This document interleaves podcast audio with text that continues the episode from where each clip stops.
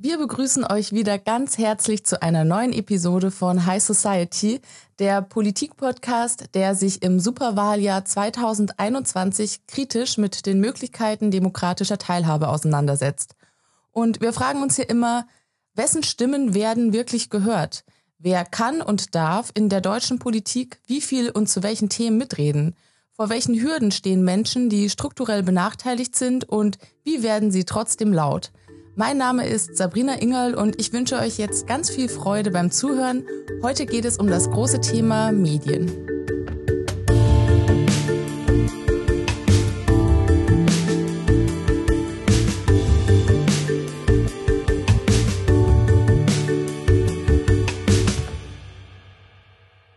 Medien. Sie sind absolut notwendig für eine funktionierende Demokratie. Natürlich nur, wenn es sich dabei um freie Medien handelt. Denn sie sind Voraussetzung dafür, dass sich die Bevölkerung informieren kann, die Menschen sich ihre eigene Meinung zu Themen bilden können und so ein kritisches Bewusstsein entwickeln. Also nicht alles einfach so hinnehmen, wie es ist und ja, sich dann auch aktiv einmischen können. Genau deswegen haben Medien aber auch einen extremen Einfluss auf die Menschen, die sie konsumieren. Und diese Macht kann auch zu Problemen führen.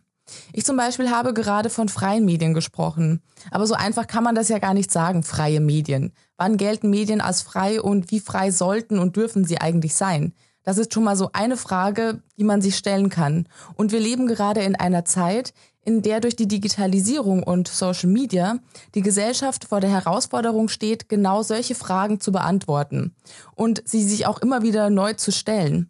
Über viele dieser Fragen werden wir in diesem Podcast noch sprechen, sowohl in dieser Episode als auch in der nächsten. Denn wie ihr vielleicht gemerkt habt, das Ganze ist ziemlich komplex und umfangreich und deswegen haben wir uns entschieden, diesem Thema zwei Episoden zu widmen. Heute wollen wir über die Funktion von Medien in einer Demokratie und was sich durch Social Media und Co. da so verändert hat sprechen und in der nächsten Episode geht es dann nochmal ganz speziell um die neuen Medien und ihre Problematiken, wie Fake News, Informationsblasen und Hate Speech. Und weil es ja in unserem Podcast auch immer darum geht, welche Teile der Gesellschaft das demokratische Mittel, das wir vorstellen, nicht so gut nutzen können wie andere, weil sie in bestimmten Bereichen benachteiligt sind, stellen wir uns heute auch die Frage, welches Potenzial in den neuen Medien steckt. Also wird die Medienlandschaft durch sie demokratischer? Darüber haben wir mit zwei sehr interessanten Personen und jeweils Medienvertretern gesprochen. Ja, Pauline, du hast für diese Episode mit zwei Personen gesprochen, beide Medienmacher. Vielleicht ist die eine auch so ein bisschen typischer Vertreter des klassischen Journalismus und die andere eher so der neuen Medien und Social Media. Kannst du uns erzählen, um wen es sich dabei handelt und worüber ihr gesprochen habt? Ja, ganz genau. Also ich durfte mit zwei sehr tollen Menschen, mit Mohammed Amjahid zum einen und mit Rao Krauthausen sprechen, ähm, denen ich auch beiden schon sehr, sehr lange im sozialen Netzwerken folge. Und deshalb habe ich mich extrem gefreut, äh, dass ich mit ihnen reden konnte.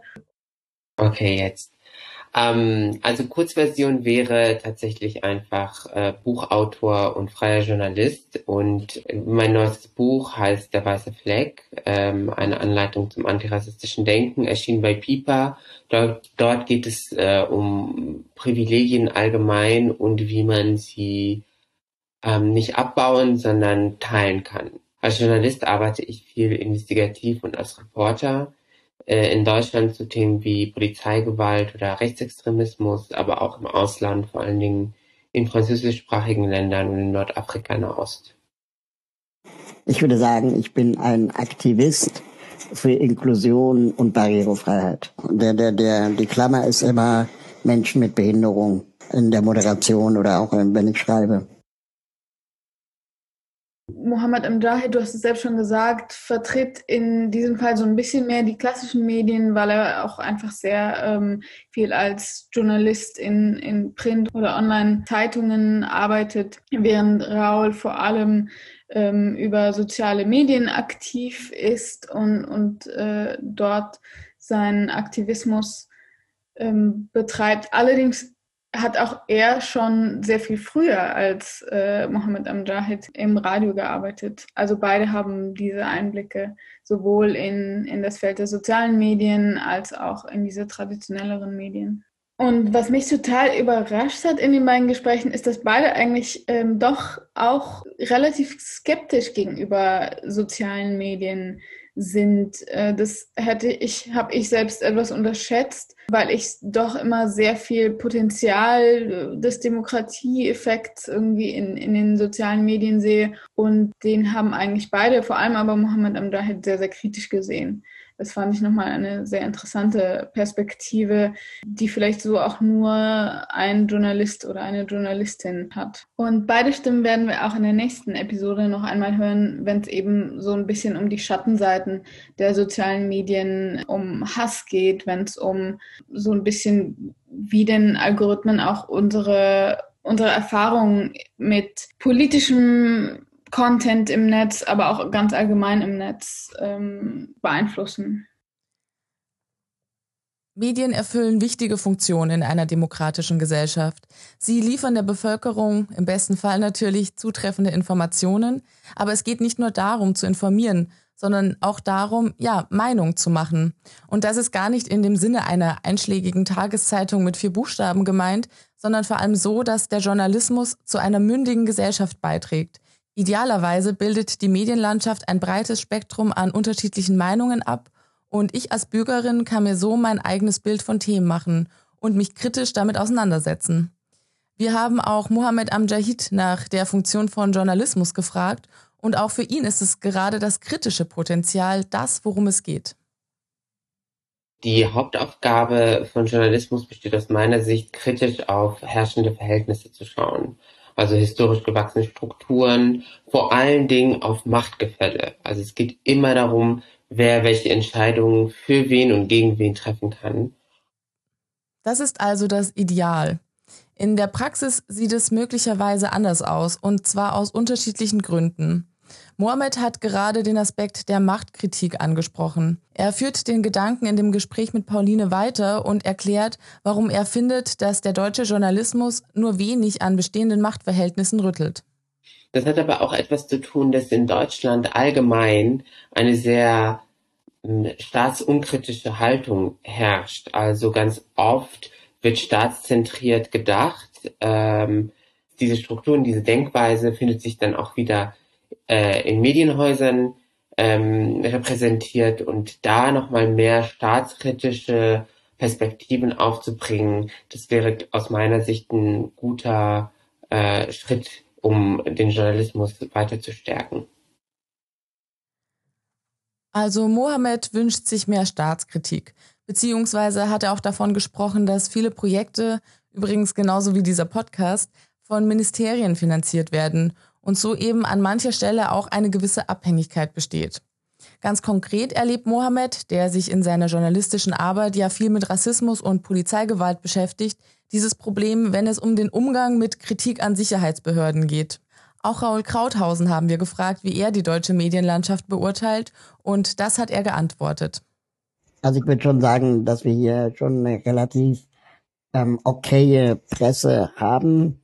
Ähm, es gibt ja Länder, die noch viel weiter auch polarisiert sind in der Medienlandschaft, äh, die viel mehr äh, Fake News auch äh, verbreiten. Ich würde sagen, da sind wir hier mit unserem öffentlich-rechtlichen ähm, Pressesystem schon noch ganz gut aufgestellt. Allerdings fällt mir natürlich schon auch auf, dass viele Themen gar nicht betrachtet und beleuchtet werden, beziehungsweise viele Gruppen in unserer Gesellschaft auch kaum äh, in den Medien erscheinen und Erwähnung finden. Ähm, und das ist schon sehr elitär oft auch. Äh, und ähm, zusätzlich jetzt auch durch das Internet. Ich mir manchmal ähm, Sorgen mache auch um die Qualität des Journalismus. Also es wird sehr schnell abgeschrieben, sehr schnell voneinander kopiert und sehr wenig nochmal nachrecherchiert. Eine andere Frage, die immer wieder auftaucht, wenn es um guten Journalismus geht, ist die Frage, wie neutral wird eigentlich berichtet und soll das überhaupt so sein? Ein bisschen haben wir die Frage ja gerade schon beantwortet. Journalismus muss und soll nicht komplett neutral sein, sondern vor allem viele verschiedene Perspektiven abbilden. Die persönliche Einstellung und Erfahrung einer Journalistin hat immer Einfluss auf den Journalismus. Das ist auch okay. Was passiert ist, dass Informationen, die dem eigenen Weltbild entsprechen, betont und die, die es nicht tun, weniger erwähnt werden. Dass das auch problematisch sein kann, darauf kommen wir gleich noch zu sprechen. Aber auch wenn ich eine gewisse Freiheit habe, worüber ich schreibe oder erzähle, muss das, was ich sage, auch überprüft werden und auf Fakten basieren. Und das unterscheidet diverse YouTube-Channels aller Ken Jebsen und Co., aber auch die Regenbogenpresse von gutem Journalismus. Weil der funktioniert nach bestimmten Regeln und diese Regeln äh, müssen halt ähm, eingehalten werden, wie zum Beispiel saubere Recherche, Zwei-Quellen-Prinzip, ähm, äh, äh, Gegendarstellungen immer auch mit aufnehmen. Und das fehlt auch mehr und mehr äh, im, im deutschen Journalismus in den vergangenen Jahren zumindest, dass sehr oft äh, meinungsbasiert diskutiert wird. Also ich finde, natürlich habe ich auch meine Haltung und ich muss die auch transparent machen. Aber ich würde mir wünschen, dass weniger in Pro und Contra gedacht wird, sondern auch einmal gesagt wird, okay, ich gehe mal wieder nach draußen und gucke mir einfach die Situation an und bilde sie ab. Und darauf basierend kann ich auch eine Debatte führen. Und das äh, muss weiterhin gestärkt werden, finde ich. Ein weiterer Faktor ist, wenn es darum geht, worüber berichtet wird, was interessiert die Leute und selbstverständlich nicht zuletzt, was verkauft sich dann auch gut. Denn Medien sind ja auch Wirtschaftsunternehmen. Man spricht hier vom Nachrichtenfaktor. Also mit welchen Themen bekomme ich Aufmerksamkeit? Da spielt politische oder kulturelle Nähe eine Rolle, genauso wie das Interesse an Promis und Elitepersonen, wie auch übrigens Elite-Nationen. Also auch irgendwie ganz interessant. Und natürlich Skandale, Aufreger, Konflikte, Katastrophen oder andere negative Ereignisse. Prostitution, Waffenhandel, Geldwäsche. Alles außerhalb des Stammes ist Feindesland. Sie haben sehr, sehr schnell gemerkt, dass die Deutschen Angst haben und dass man mit dieser Angst auch sehr viel Geld verdient. Und wenn eine Frau sich daran nicht hält, da gibt es keine Gnade. Vielleicht habt ihr es gerade selbst gemerkt, wie ihr plötzlich aufmerksam wurdet. Und wahrscheinlich bleibt euch dieser Part der Episode auch besonders gut im Gedächtnis. Also dieser reißerische Stil funktioniert schon. Aber die Klischees, die dieser Trailer einer Bild-Doku, wo es um sogenannte Clankriminalität in Berlin geht, ist schon wieder fast selbst ein Klischee. Erstmal die Schlagwörter, beginnend mit dem reißerischsten Wort Prostitution, Waffenhandel, Geldwäsche. Dann ein Mann mit einem arabischen Akzent erklärt alles, was nicht zum Clan gehört, zum Feindesland. Also höchstwahrscheinlich auch die Zuschauerinnen des Formats. Es folgt eine Stimme ohne Akzent, wahrscheinlich ein Polizist, der in seinem Statement als vermeintlicher Experte das Kalkül erklärt und dabei nochmal eine klare Grenze zieht. Die und wir, die Deutschen. Und das nächste Schlagwort Angst fällt. Dann noch als Topping eine sexistische Aussage der Stimme mit arabischem Akzent.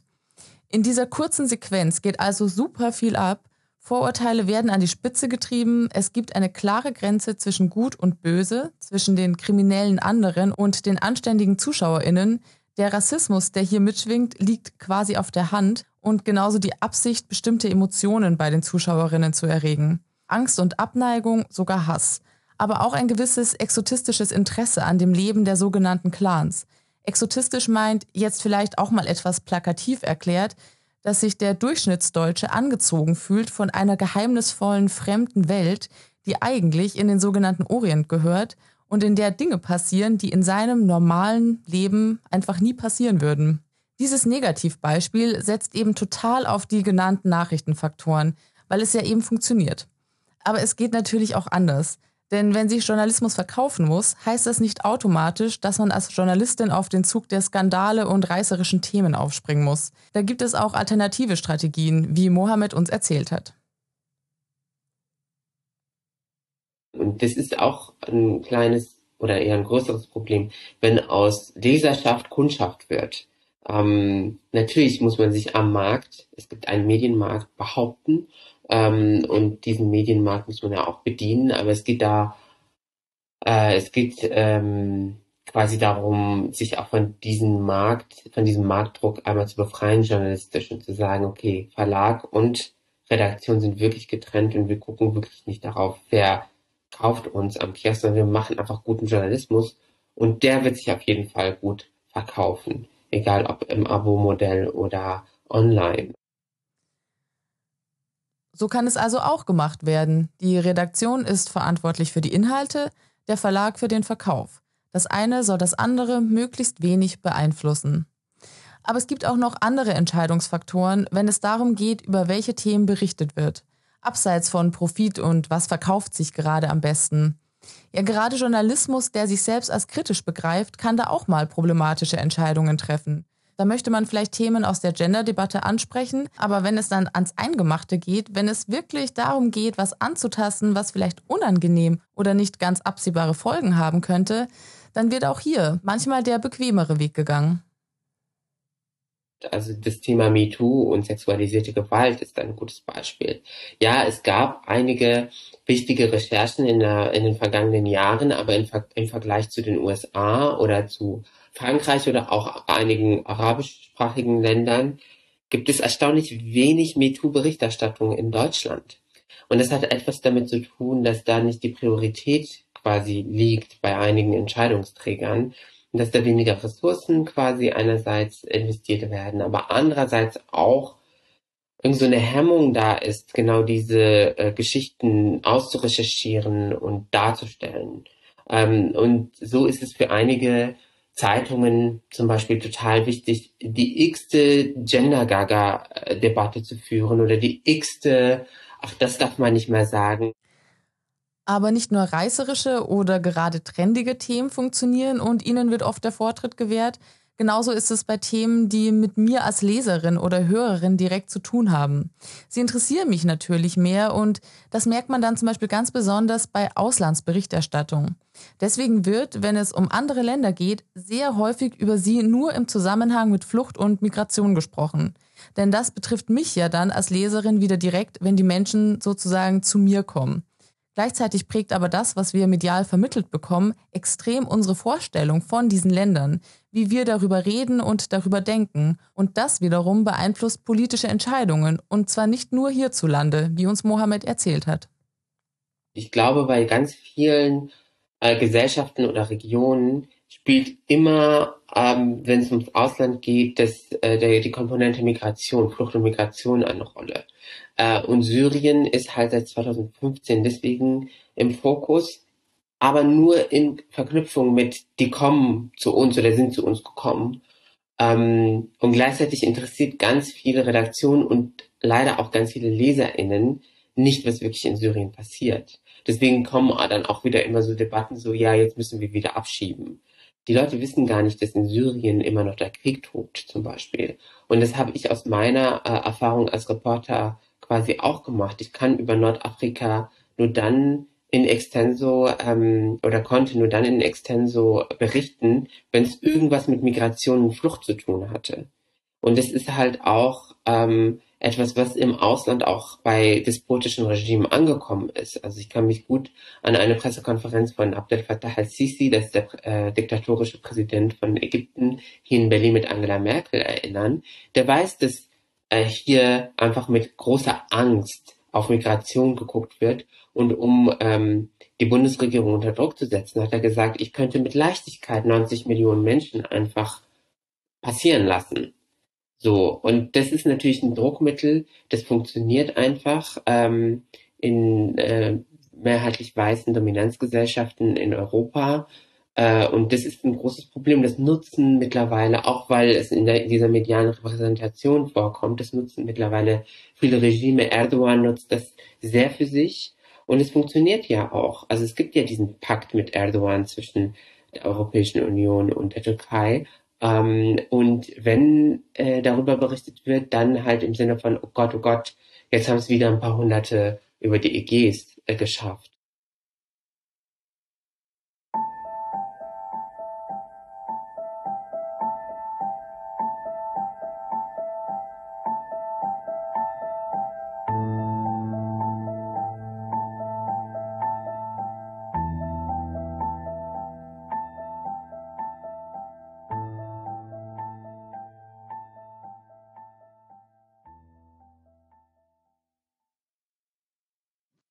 Du greifst eigentlich in deiner Kritik an Medien zwei große Themen auf. Zum einen wären das die, die Räume und von wem die besetzt sind, also wer spricht, ähm, und zum anderen eben die Inhalte, die immer wieder einfach sehr essentialisierend äh, gegenüber einem imaginierten anderen sind ähm, und auch einfach rassistisch sehr oft.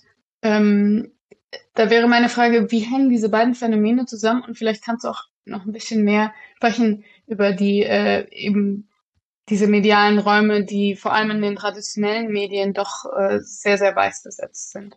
Also vorab ist es mir da immer wichtig zu sagen, dass meine Betroffenheit zum Beispiel mich nicht automatisch zum besseren Journalisten oder Chefredakteur macht. Also die äh, Hautfarbe ähm, sagt ja nichts aus erstmal über das handwerkliche Arbeiten. Oh, und dennoch ist Betroffenheit in einer äh, vor allen Dingen äh, Redaktion etwas, was schon dazu führen kann, dass äh, gewisse Fragen überhaupt gestellt werden oder nicht gestellt werden.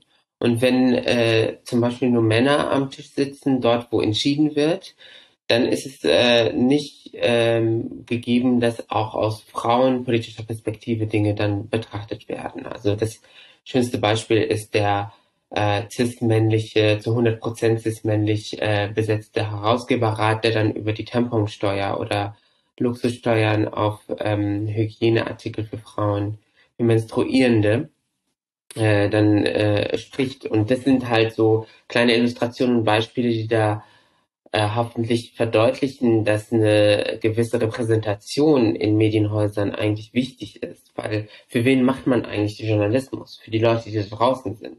Aber wenn man nur eine weiße Redaktion hat, dann ähm, kann man das ganz schwierig machen, also man kann ganz schwierig ein Produkt erstellen, das alle da draußen oder eine breite ähm, Gesellschaft da draußen, die nun mal eine Einwanderungsgesellschaft ist, die nun mal zum Beispiel verschiedene ähm, Muttersprachen mit sich bringt, da draußen halt äh, erstellen. Ein Produkt, wo sich ganz viele Menschen ähm, dann wiederfinden. Und es muss ja nicht jedes Medienhaus machen, sondern es geht darum, dass in der, in der, in der Summe quasi sehr viele verschiedene Angebote gemacht werden. Die Medienlandschaft ist schon plural und gleichzeitig sind halt die vielen Redaktionen sehr homogen zusammengesetzt, vor allen Dingen dort, wo die Entscheidungen getroffen werden. Und das ist, ähm, das ist ein großes Problem, glaube ich, in Deutschland. Die Redaktionen der großen Medienhäuser in Deutschland sind alles andere als divers. Wir haben uns da eine Studie der deutschen Medienmacher aus dem letzten Jahr angeschaut und die besagt, nur etwa 6 Prozent der ChefredakteurInnen sind Menschen mit sogenanntem Migrationshintergrund. Und selbst bei diesen 6 Prozent stammt die Hälfte aus deutschen Nachbarländern wie Luxemburg, Italien oder Österreich und ist damit nicht von Rassismus betroffen. Es gibt keine einzige schwarze Person oder eine Chefredakteurin aus einer muslimisch geprägten Familie. Genauso wenig wie Menschen, die aus den Ländern kommen, aus denen eigentlich die meisten Menschen nach Deutschland migrieren, nämlich die Türkei, Russland und Polen. Aber das müssen wir an der Stelle auch sagen, für eine umfassendere Beurteilung der Diversität von Journalistinnen fehlt einfach auch die Datenbasis. Denn der Anteil der Journalistinnen mit Migrationsbezug wird nach wie vor nicht systematisch erfasst, was oft mit Datenschutz begründet wird. Dennoch, der Blick auf die Studie zeigt, dass die EntscheidungsträgerInnen in Redaktionen nicht so zusammengesetzt sind wie die Gesellschaft. Und Mohamed hat es ja an dem Beispiel von Menstruationsprodukten demonstriert, warum verschiedene Perspektiven aber wichtig wären. Denn natürlich berichten Journalistinnen mehr über die Themen, die mit ihnen zu tun haben. Und im Umkehrschluss heißt das, dass über die Themen, die nichts mit ihnen zu tun haben, auch weniger berichtet wird. Auch für Raoul ist das so ein bisschen der Knackpunkt, wenn es darum geht, wie Menschen mit Behinderung in Medien dargestellt werden. Also ich glaube, das Ganze steht und fällt mit dem Thema Begegnung. Ähm, wenn Journalistinnen und Journalisten äh, in ihrem Leben und in ihrem Umfeld noch nie einen Menschen mit Behinderung hatten, ähm, dann kommen sie in der Regel auch nicht auf die Idee, bei einer Straßenumfrage oder bei einem Experteninterview ähm, einem Menschen mit Behinderung das zuzutrauen, auch eine Frage zu beantworten oder auch ein Interview zu geben oder auch als Expertin gesehen zu werden, ähm, beziehungsweise auch eine Sendung zu moderieren oder äh, ein Stück zu schreiben. Ähm, ein Anfang könnte einfach zum Beispiel sein, dass wir in der Ausbildung zur Journalistin oder zum Journalisten, zur Schauspielerin ähm, oder keine Ahnung zur Tischlerin ähm, äh, einfach dafür sorgen, dass auch Menschen mit Behinderungen diese Ausbildung und Berufe ähm, äh, machen können. Und ähm, dann würde man auch viel mehr in unserer Gesellschaft Menschen mit Behinderung äh, im Beruf äh, vorfinden. Raoul hat es gerade schon ganz gut erklärt. Wenn ich keine Berührungspunkte mit Menschen mit Behinderung habe oder selbst nicht betroffen bin, dann habe ich vielleicht Vorurteile, die sich ständig reproduzieren, was dann dazu führen kann, dass behinderte Menschen selten eine Anstellung finden oder einfach auch nicht befragt werden. Und Raoul hat uns auch erzählt, dass was die Darstellung von behinderten Menschen angeht, werden sie oft als Personen gezeigt, die leiden oder im Gegensatz ihr schweres Schicksal so tapfer ertragen. Da hat sich die Initiative Sozialhelden, bei der auch Raoul dabei ist, das Projekt Leitmedien ausgedacht, also Leit mit D. Dabei geht es eben um Medienkritik. Also das Projekt gibt Medienschaffenden und Redaktionen Informationen, um Berührungsängste gegenüber Menschen mit Behinderung abzubauen und Begegnungen zwischen ihnen zu schaffen. Genauso zeigen sie auch Formulierungsalternativen und Perspektivwechsel in der Berichterstattung auf. Und wenn euch das interessiert, dann schaut doch einfach auf leitmedien.de vorbei. Da findet ihr dann noch viele weitere Informationen zu diesem wirklich schönen Projekt.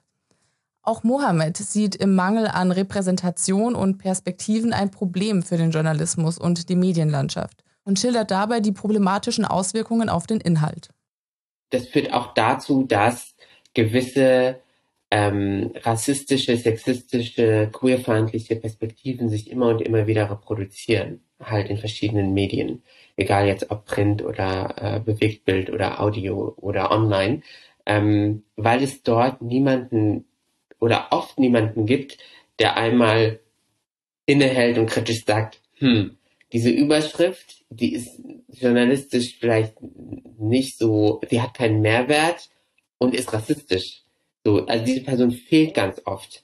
Ähm, und deswegen müssen wir uns wirklich nochmal über Ausbildung, also Ausbildung von JournalistInnen äh, austauschen in Deutschland. Wir müssen aber auch über Qualitätssicherung sprechen, wie Repräsentation dafür sorgen kann, äh, besseren Journalismus hinzubekommen. Es geht also auch darum, dass der Journalismus einfach besser wird. Denn da sind wir ja wieder bei der Idealvorstellung am Anfang. Ein guter Journalismus in einer Demokratie soll natürlich erstmal nicht bewusst rassistisch sein, das ist eigentlich klar. Auch wenn er es leider trotzdem oft ist. Aber sowohl Mohammed als auch Raoul betonen in ihren Statements vor allem, dass die Medien überhaupt die Möglichkeit haben sollen, sich dahingehend selbst zu reflektieren, ob sie rassistisch sind oder wie sie Menschen mit Behinderung darstellen. Und Journalistinnen mit unterschiedlichen Perspektiven sind da echt ein fruchtbarer Lösungsansatz. Denn welche Auswirkungen es ganz konkret haben kann, wenn diese Perspektiven fehlen, das hat uns Raoul auch nochmal an einem sehr eindrücklichen Beispiel geschildert. Es gab äh, im Ende April gab es in Potsdam eine tragische Mordserie, wo eine Pflegerin in einem Behindertenheim vier BewohnerInnen umgebracht hat. Und ähm, die, die Berichterstattung im Anschluss äh, darüber ähm, war sehr einseitig. Also es wurde fast ausschließlich die Perspektive des Pflegepersonals eingenommen, dass sie überfordert sein könnte, das trauern wolle und so. Und ähm, es wurde aber nie die Perspektive von Menschen mit Behinderung eingenommen, die ja immerhin ermordet wurden. Ähm, und vielleicht auch die Ängste, die sie jetzt ausleben. Stell dir vor, du wohnst in dieser Einrichtung und dein Zimmernachbar wurde umgebracht. Was für Ängste müssen die eigentlich durchleben? Die fanden aber in den Medien überhaupt nicht statt. Und ähm, das muss man dem Journalismus schon auch vorwerfen, dass über Behinderung gesprochen wird, über Menschen mit Behinderung gesprochen wird, aber viel zu selten mit ihnen.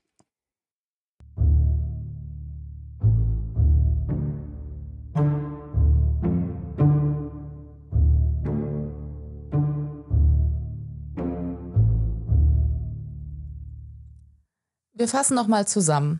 Medien bzw. Journalismus sollen im Idealfall informieren, aber auch kritisieren und viele Perspektiven aufzeigen. Vor allem auch von Gruppen, die gesellschaftlich benachteiligt sind. Dass das nicht immer so gut klappt, das wurde uns von unseren beiden Interviewpartnern ja ziemlich deutlich demonstriert. In den letzten Jahren aber hat sich ja super viel getan in der Medienlandschaft mit dem Internet, der zunehmenden Digitalisierung und natürlich Social Media. Und steckt hier vielleicht ein demokratisierendes Potenzial? Also schaffen es Instagram, Facebook, TikTok und Co, diese Strukturen aufzubrechen und auch Menschen hörbar zu machen, deren Stimmen sonst keine Chance hätten? Bevor wir uns der Beantwortung dieser Frage widmen, erzählen wir euch in einem kurzen Beitrag die Geschichte der Massenmedien von Anbeginn bis heute.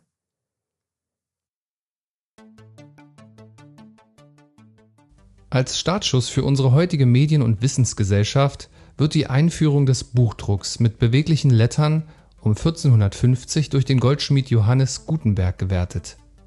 Der Buchdruck an sich wurde etwa 400 Jahre vorher in China erfunden. Gutenberg hat das Druckverfahren einfach schneller und billiger gemacht und dadurch günstigeres Produzieren in hoher Auflage mit besserem Druckbild ermöglicht.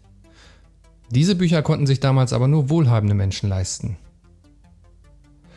Auch wenn 1605 so die erste Wochenzeitung produziert wurde und im 18. Jahrhundert zum Beispiel gedruckte Flugschriften in Europa zu Propagandaverbreitung seitens kriegtreibender Parteien beliebt waren, von wirklich günstiger und massenhafter Produktion gedruckter Texte in kürzester Zeit und für ein breites Spektrum an Menschen, kann man erst ab der Industrialisierung im 19. Jahrhundert sprechen. Durch weiter verbesserte Produktionsmethoden lagen Druck und Verbreitung nun nicht mehr nur in den Händen der Machthabenden. Nach der Entdeckung von elektrischem Strom und der flächendeckenden Nutzbarmachung durch Stromnetze setzte sich bis 1850 in Deutschland die Telegrafie mit Morsezeichen durch. Zunächst nur für Kriegszwecke, später für Eliten aus Forschung und Industrie. Dann etablierten sich auch Übertragungen über Funk. Das Kabelnetz allgemein wurde aber weiter ausgebaut. Aus Telegrafie wurde Telefonie, aus Piep Piep wurde Blabla. Ab Anfang des 20. Jahrhunderts kamen dann zu Büchern, Magazinen und Zeitungen Filmvorführungen, damals Lichtspiele und erste Radiosendungen über Funk hinzu. Zunächst ausschließlich militärisch genutzt. Erste Radiostationen gab es ab den 20er Jahren und Fernsehstationen ab den 50er Jahren. Wie beim Radio gehen die Anfänge der Kommunikation im uns heute bekannten Internet auf militärische Forschungen in den 1960er Jahren zurück. In den 70ern übernahm die Wissenschaft den Hauptanteil der Entwicklung. In den frühen 90ern wurden dann erste E-Mails über die inzwischen weltweit vernetzten Telefonkabel verschickt. In nur zehn Jahren entwickelte sich das Internet zum dominierenden Träger aller weltweiten Informationsflüsse. Dann ging alles ganz schnell. 1995 öffnet Amazon seinen Online-Shop, 1997 wird Google gegründet, 2005 kommen MySpace, YouTube, Flickr, 2009 WhatsApp und 2010 Facebook. Kabellose Telefone sind damals schon populär, dank ausgebauten Funknetzen. Aber mit dem ersten Smartphone von Apple 2007 und der nahtlosen Verknüpfung an Internetangebote mit den kleinen mobilen Geräten haben Menschen jederzeit massenhaft Zugang zu Informationen und beispielsweise Online-Shops. Das Internet ermöglicht uns wie kein anderes Medium schnell auf Inhalte zuzugreifen. Wir entscheiden, wann und wo und wie wir das tun. Und UserInnen sind zugleich, spätestens seit Social Media, auch MedienproduzentInnen. Gleichzeitig stellt es uns angesichts von Filterblasen, Datenraub, Hate Speech und Fake News zum Beispiel, aber auch vor ganz neue Herausforderungen.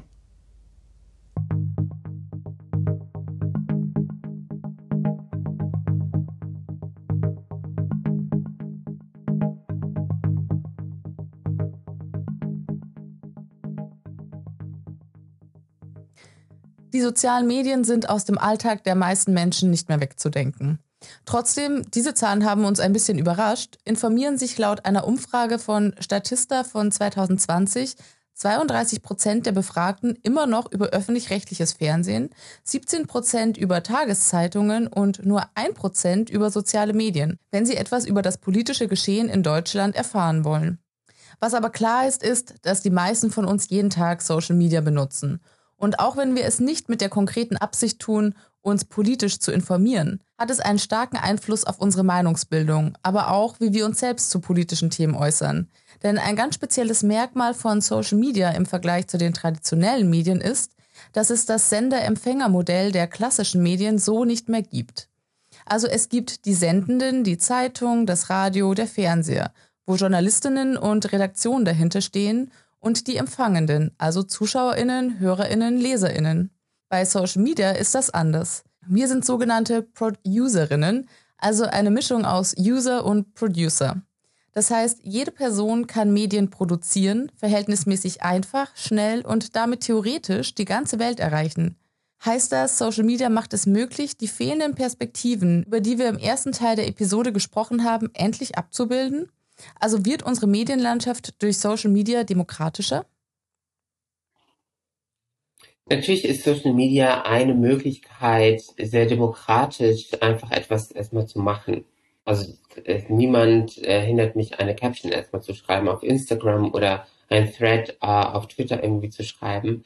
Es ist aber nicht Journalismus tatsächlich. Also viele ähm, wichtige Debatten auf Social Media basieren tatsächlich auf professionellem Journalismus. Das wird auch immer noch ähm, ähm, nicht gesehen in Deutschland. Plus die Tatsache, dass auf Twitter gefühlt sowieso eine Mehrheit JournalistInnen ist, auf Deutsch, deutschsprachiges Twitter, sind sehr, sehr viele Medienschaffende, sage ich, MedienmacherInnen, die, die da äh, sich rumtummeln und ähm, äh, miteinander quasi sprechen in dieser geschlossenen äh, Bubble, was auch okay ist, aber was ähm, dazu führt, dass natürlich auch die Debatten auf Twitter überhaupt gar nicht repräsentativ sind für das, was ähm, auch in anderen Räumen und Sphären dann besprochen wird. Und ähm, ich bin sehr, sehr skeptisch, wenn es darum geht, quasi Themen alleine auf Social Media zu platzieren.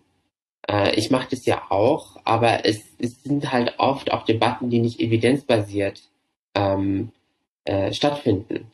Weil eigentlich hat Journalismus, wie gesagt, ja diese Regeln und diese Regeln gelten halt nicht für Social Media äh, wenn sie nicht quasi, wenn es nicht darum geht, jetzt journalistische mh, hm, Recherchen auf Social Media auch zu erzählen, was ja auch ein wichtiger Ausspielraum ähm, ist. Also dass man sagt, okay, ich habe jetzt diese Geschichte recherchiert und ich würde auch versuchen, sie über Instagram zum Beispiel an ein Publikum zu bringen.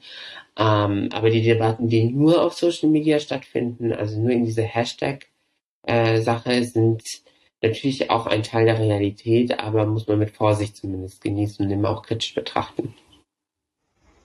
Ja, die sozialen Medien sind äh, sicherlich äh, ein super äh, Tool, ähm, um auch Menschen von marginalisierten Gruppen, ja, also es geht jetzt nicht nur um Menschen mit Behinderung, sondern überhaupt Menschen, ähm, die marginalisiert sind, auch eine Öffentlichkeit zu geben, oder dass sie sich selber diese Öffentlichkeit hören. Und zwar, ganz wichtig, an Chefredaktionen vorbei. Ähm, die neuen Chefredakteurinnen sind jetzt vielleicht die Algorithmen der Plattformen, aber die richten ja über alle gleich. Mohammed machte eine ziemlich deutliche Grenze. Für ihn ist Journalismus nicht zuletzt ein Handwerk, das sich an bestimmte Regeln halten muss und nach bestimmten Standards arbeitet. Wir hatten es ja schon vorhin, das Zweckwellenprinzip, Sorgfalt oder die Gegenperspektive mit reinnehmen. Raul begreift es wiederum eher als Gewinn, dass es zumindest die Möglichkeit gibt, Medien zu produzieren, ohne dass homogen zusammengesetzte Redaktionen bestimmte Themen und Perspektiven einfach ausblenden. Aber auch Raoul sieht Probleme bei den neuen Medien. Er führt diese aber weniger auf das Medium selbst zurück, sondern eher darauf, dass natürlich auch die neuen Medien von Menschen gemacht werden und dass dieses Medium dementsprechend auch wieder für Diskriminierungen anfällig ist. Also es gibt genauso Exklusionsmechanismen wie bei den traditionellen Medien. Ein Beispiel. Wir kennen das ja, das Thema Nacktheit und, und wie viel Haut darf man zeigen. Da gibt es dann Algorithmen, die nach Hautfarben scannen. Ähm, aber irgendwie ist es sehr auffällig, wie oft ähm, halbnackte behinderte Menschen, vor allem Frauen, vom Algorithmus äh, ähm, blockiert werden, ähm, aber halbnackte nicht behinderte Frauen nicht. Also auch Algorithmen können diskriminierend sein. Übrigens werden wir im zweiten Teil des Themas Medien, also in der nächsten Episode, euch nochmal ein bisschen genauer erklären, was es mit diesen berühmt-berüchtigten Algorithmen so auf sich hat. Und wenn es um Social Media und Benachteiligung geht, dann müssen wir auch über die Benutzung sprechen. Denn zum Beispiel ist es nach wie vor für blinde und gehörlose Menschen relativ kompliziert und aufwendig, Plattformen wie Instagram oder YouTube zu nutzen, weil man die Plattform sehr gut kennen muss, um zum Beispiel Untertitel einblenden zu können. Und die sind dann auch häufig fehlerhaft. Raoul meinte, dass sein Name zum Beispiel immer als das Wort Frau im Untertitel angezeigt wird und wie er selbst meinte, das ist vielleicht ein, zwei Mal ganz witzig, aber wenn das immer passiert, dann wird es irgendwann anstrengend, vor allem wenn man eben auf diese Funktion angewiesen ist. Raoul hat uns aber auch noch ein positives Beispiel genannt. Und ähm, in den USA scheint es gerade ein großes Ding zu sein, ähm, unter Menschen mit sogenannten geistigen Behinderungen, also zum Beispiel Down-Syndrom und so weiter, äh, die Plattform TikTok zu benutzen. Und ähm, ich fand das unglaublich faszinierend, dass mal, also überhaupt, ich habe mir darüber gar keine Gedanken gemacht vorher. Ja?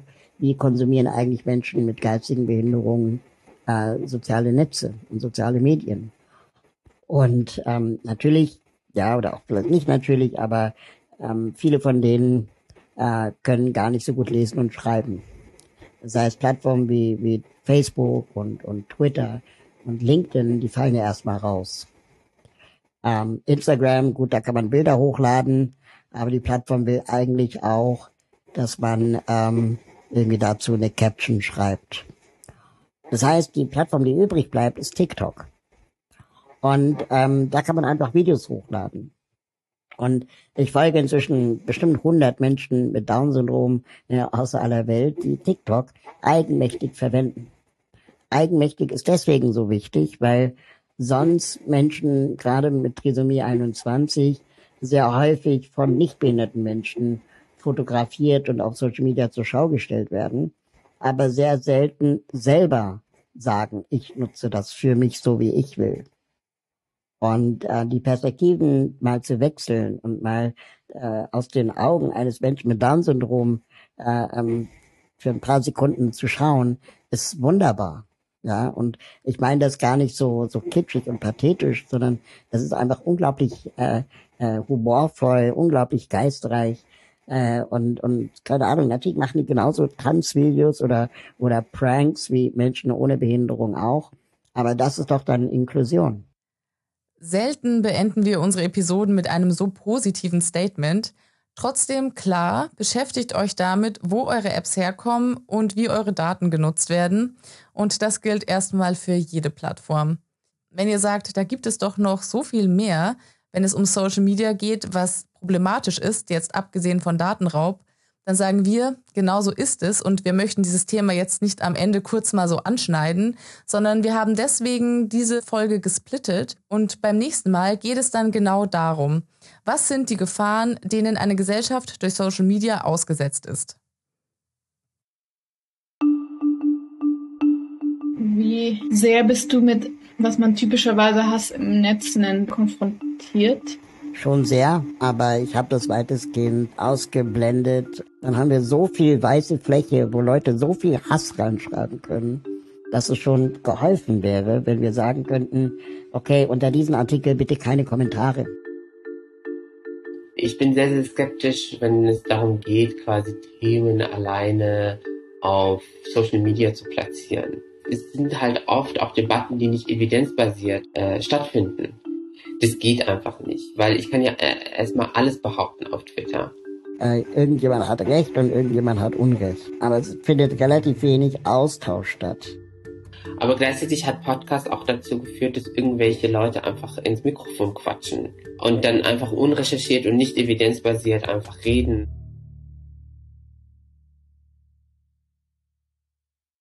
Das war schon mal ein kleiner Vorgeschmack auf den zweiten Teil des Themas Medien. Wir hoffen natürlich, dass ihr dann auch wieder dabei seid und wir freuen uns natürlich auch auf euch, bedanken uns fürs Zuhören und sagen Tschüss, bis zum nächsten Mal.